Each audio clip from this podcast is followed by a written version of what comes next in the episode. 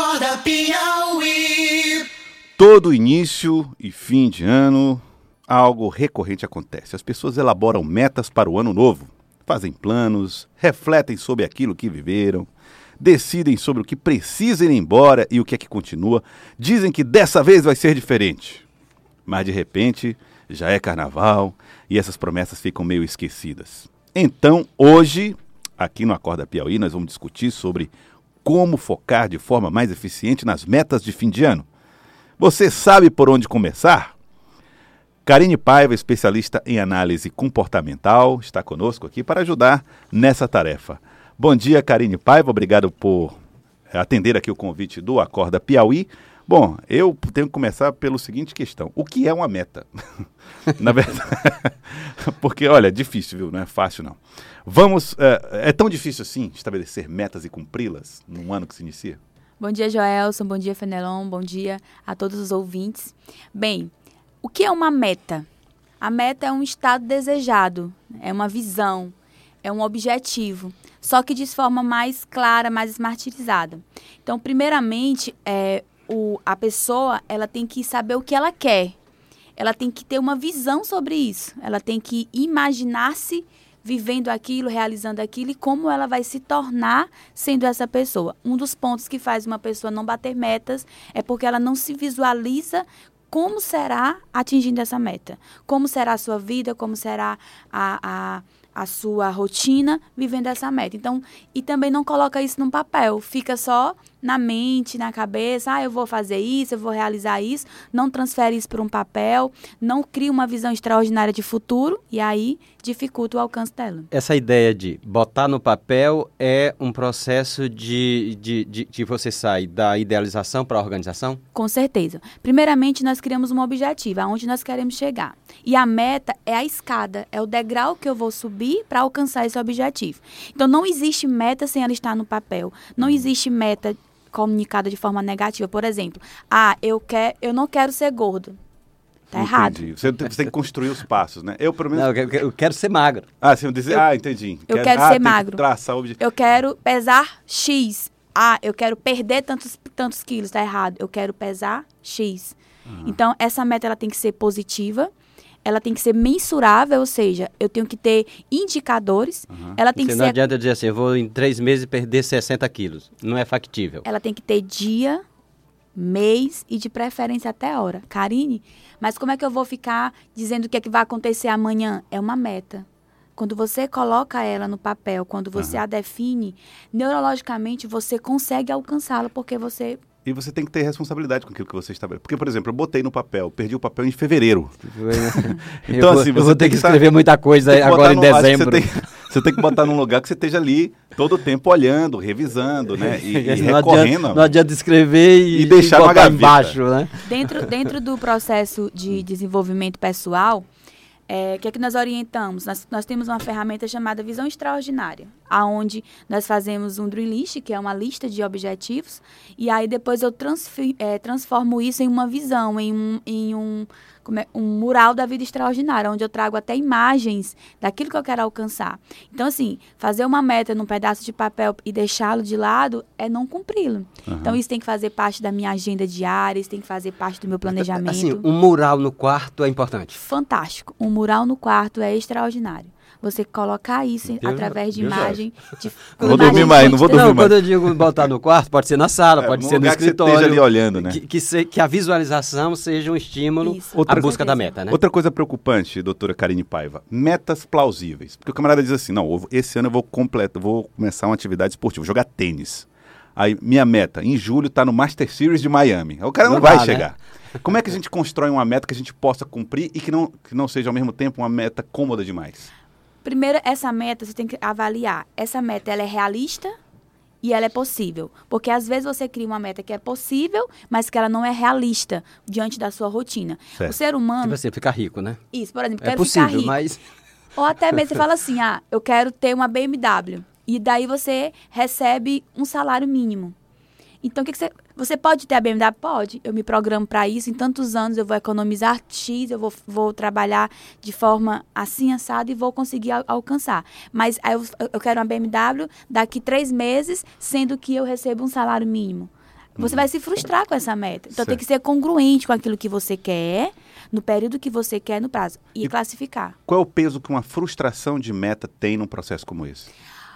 O ser humano, ele, ele tem a tendência a procrastinar, a deixar, porque nós queremos a- primeiro al- alcançar o nosso objetivo de, ne- de atingir a nossa necessidade. Aquela história, eu começo segunda-feira. Isso. Então, não assim, diz de qual semana, né? Então, assim, ele vai sempre priorizar aquilo que é necessidade para ele, sobrevivência.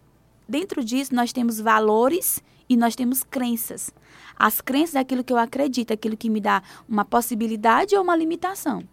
Então, quando eu não, quando eu crio uma meta que ela é imensurável ou que ela é fora da minha realidade, qual é a tendência? Me frustrar. E essa frustração vai fazer com que eu me, me limite a realizar outras metas. Então, o importante é que eu crie um plano de ação aonde eu vou dizer qual é a minha meta, quando eu vou realizar, se de- ela tem que depender de mim. Ela tem que depender. Eu não posso criar uma meta e dizer, não, Jaelson, a meta é minha e tua, tá? Isso aqui tem que ser nós dois juntos. Não, essa meta tem que ser minha. Ou então, pelo menos 80% por minha responsabilidade. E daí eu vou criar um plano de ação onde eu vou dizer o que vou fazer, quando eu vou fazer, quem vai fazer, quanto eu vou gastar e qual é o objetivo disso. Por quê? Então, Vou fazer uma meta para emagrecer e vou pedir que você traga o lanche fitness. É. Aí não é. Não dá, né? Não rola. Aí, eu, eu- eu- é, doutora, agora quando a senhora fala assim, é, estabelecer uma meta que dependa de mim. Tem pessoas que, por exemplo, podem botar como meta, olha, alcançar um nível X na minha empresa. Essa é uma meta é, não recomendável? Dentro de uma empresa, ele vai criar uma meta. Vamos imaginar aumentar o faturamento da minha empresa. O que, que vai acontecer? Ele tem que entender que ele tem que ser responsável para fazer isso acontecer. Isso não quer dizer. Não vai depender do consumidor, por exemplo? Isso não quer dizer que ele não vai criar um planejamento onde tem a participação do marketing, que vai atingir o consumidor, o engajamento da equipe, mas essa pessoa tem que ser responsável por isso. Eu não posso dizer assim, eu quero aumentar o faturamento da minha empresa, entregar isso e sair do jogo. Não, eu sou responsável para a realização desse planejamento, dessa estratégia onde eu vou criar engajamento, aonde eu vou eh, comunicar para o meu consumidor, vou fazer um plano de ação para o marketing da minha empresa, por exemplo. Você fez uma análise na perspectiva de um empreendedor. O, o Joelso pediu mais uma perspectiva de alguém que é parte, É. funcionário, dire- é, é- é gerente, quer ser diretor. Isso. Nesse Quer sentido. crescer dentro de, da empresa de alguém. Toda meta, por mais que ela seja, o alcance dela seja em conjunto, ela tem que estar bem clara na cabeça de quem está fazendo que ele tem que ser responsável para fazer isso acontecer. É- Parte da, da pessoa. Agora, no final do ano, a gente tem os pedidos. Uhum. Sete ondas, sete É, pedidos, é, é. doze uvas, é doze pedidos. É, É, né, esses pedidos, às vezes, carteira. são metas, às vezes são só sonhos, mas às vezes são metas. Como conciliar esse tipo de planejamento, esse tipo de cuidado com esses pedidos? Esses pedidos normalmente são meio desfocados da realidade? Tipo assim, pedindo aos céus que me dê um príncipe encantado, no caso das, de quem quer um príncipe encantado, né? Ou ganhar na loteria, que não precisa, a não ser jogar, né? É Pode ser barato. Como é que fica essa junção nesse momento de final de ano dessa ideia de planejamento superstição com planejamento. Exatamente. Primeiramente, sonhos sem metas são apenas sonhos. Então, não existe a realização de um sonho sem a definição de metas. Então, por mais que eu vá lá na- no, no mar e dê os sete pulos nas ondas e fale os meus sete pedidos, isso naquele momento que é, uma, vamos imaginar, um ato de, de fé, de, de profecia, ainda assim eu tenho que materializar isso no, no processo de metas. Então, uma, uma hora eu vou lá e estou lá na minha conexão, seja lá na minha crença, e faça, pula as ondinhas e diga, eu quero um príncipe encantado, eu quero ser feliz no meu casamento, eu quero casar. No entanto, quando eu volto para minha, vamos botar aqui entre parênteses, a minha realidade, eu tenho que transcrever isso, materializar isso no processo de metas, saber o que é que eu vou fazer, quando eu vou fazer, com quem vou fazer, qual o objetivo disso. Nós estamos conversando com a doutora Karine Paiva, que é especialista em análise comportamental. Bom, muita gente está acabando agora 2019, está olhando para 2019, esse ano não prestou para nada, eu não consegui nada. do Tomara eu que já acabe, né? Eu, quando deu o carnaval, já estava sem esperanças e tudo mais. Como lidar com a frustração de 19 para que ela seja não uma carga, mas uma lição para 2020? Exatamente. Qual é, qual é a, a, a dica que eu dou? Primeiro, reflita. Até um, um, um, eu falo, até uma topada te impulsiona para frente. Então, eu posso olhar para o meu 2019 como um fracassado, como uma pessoa é, que olha e só traz é, pensamentos ruins, mas eu posso avaliar e dizer o que é que eu fiz e como eu alcancei esse resultado. Então, eu já sei o que eu não devo fazer. Então, primeiro, eu sempre tenho que olhar com autorresponsabilidade. Ver o que eu fiz, como eu fiz e o que, que eu devo fazer de agora em diante. Mas sempre olhar com uma visão de aprendiz. Qual é o aprendizado que eu tenho? Qual é a lição? Porque se eu me frustro, se eu trago um pensamento negativo, se eu trago uma, uma um sentimento ruim, como é que eu vou construir meu, 2000, meu, meu 2020? Eu tenho que ter pensamentos positivos, comunicação positiva e a autorresponsabilidade, que aquilo é apenas um resultado. Aquilo não define a minha vida. Ali foi um, uma situação que eu posso fazer diferente a partir de agora. Mas ter a noção do, do que coube a ela pelo fracasso é importante, né? É, fracasso é uma, é uma, é, é uma palavra forte, né? Isso, é uma palavra forte, porque fracasso é uma percepção. Eu posso trazer essa ideia de que eu tenho um aprendizado sobre isso. Vamos imaginar que eu não poupei dinheiro.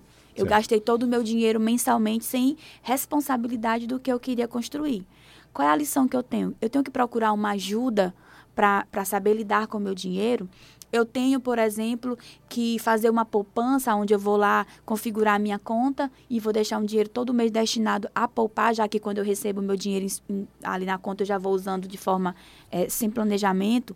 O que, que eu tenho que fazer? Eu tenho que ter uma visão do que aconteceu, mas uma ação que vai me fazer me tornar uma pessoa diferente, ter um resultado diferente. Agora, me frustrar é, uma, é, uma, é um sentimento que eu posso controlar. Eu posso olhar como um aprendizado ou eu posso olhar como um fracasso. Doutora Karine Paiva, especialista em análise comportamental. Qual é o maior rival de uma pessoa que faz planos? Falta de organização, falta de disciplina. Uh, qual é o, o maior, a maior dificuldade que a senhora vê no Teresinense, no Piauiense?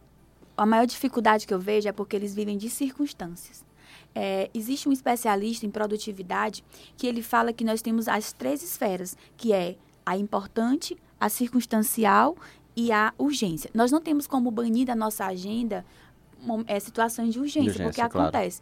E circunstanciais. Só que hoje, a maioria dos brasileiros, né, eles trabalham em cima de circunstância e urgência. Ou seja, eu não tenho um planejamento, eu não tenho uma programação, eu não sei o que eu quero fazer naquele dia, não está definido. Ainda tem aquele negócio, ah, tá na minha cabeça, tá, tá no meu pensamento. Então, eu tenho que ter prioridades. O que, que é importante? Saúde, por exemplo, a minha saúde, é, a minha vida é, espiritual, a minha vida conjugal, a minha família certo? O meu trabalho são prioridades. O que, é que eu tenho que fazer diariamente, semanalmente, que, são, que eu vou cumprir o que é importante para mim. O que é, que é a circunstância? Quando eu fico muito tempo é, ocupado com afazeres dos outros, tipo assim, ah, eu tenho três irmãs, eu passo o dia todo resolvendo o problema dos outros que não está na minha programação. Muitas vezes isso é levado por sentimentos, por baixa autoestima, por crenças limitantes, né? Outra coisa, eu vivo deixando as coisas que são importantes de lado. Por exemplo, estou chegando no final do ano, não, não, fui ao médico, não fiz um exame de rotina, uhum. não, pro, não, procurei uma atividade física. O que é que vai acontecer com o meu pilar saúde? Vai entrar na zona de urgência. Daqui Quer dizer, meus filhos estão todos com as consultas em dias, meu esposo também, eu tô lá. Tô lá, largado. Agora, agora é, a senhora falou em crença limitante. O que é isso? Crença limitante é aquilo que me impossibilita de avançar. O que é crença? É tudo aquilo que eu acredito, é a minha verdade. Que é, isso é criado através da, da minha da minha percepção, das minhas experiências, daquilo que eu adquiro do, do mercado, do dia a dia e também dos meus familiares.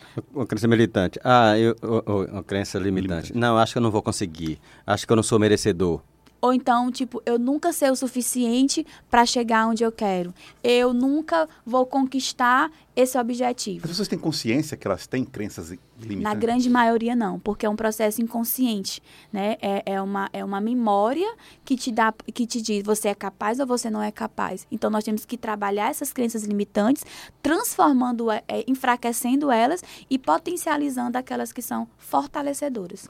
Interessante. Uma vez o, o Parreira falou aquela frase do não sabendo que era impossível, foi lá e fez. Foi lá e fez. Né? É. Essa história da ideia do que é, de é impossível é uma crença limitante? Sim. Muitas vezes? Sim, com certeza. Quando eu falo é impossível, mas com base em quê? Porque às, às vezes é um fato. Às vezes é um fato. No entanto, na grande maioria das vezes, é uma crença limitante. Eu tenho que ter base. Por que, que, eu, por que, que eu não consigo? Qual é o indicador disso? O que, que me leva a crer que eu não consigo? Eu tenho que ter isso de forma clara, definida e indicadores me dizendo que isso realmente é um fato. Senão é uma crença.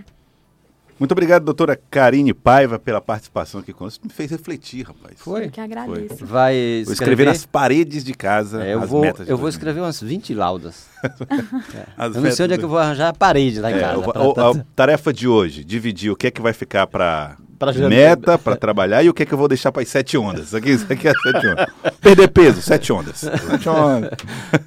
Doutora Karine, muito obrigado pela participação aqui no nosso Acorda Piauí. Obrigado por ter vindo. Eu que agradeço e desejo um, boas festas a todos. Muito obrigado. Agora são 7 horas 25 minutos. Você está ouvindo o Acorda Piauí. Acorda Piauí.